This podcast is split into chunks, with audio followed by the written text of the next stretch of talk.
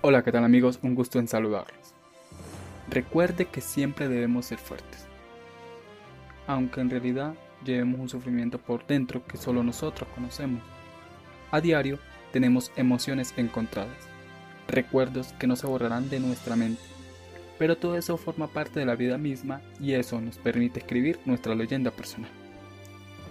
Pero lo más importante es que intentemos siempre ser positivos. Ahora, es un orgullo para mí presentarles Sentimientos, un proyecto en versión de podcast que reflejará ciertas experiencias e intentará superar adversidades de la vida, con mensajes y consejos que quizás ya conozcas, pero no las has puesto en práctica.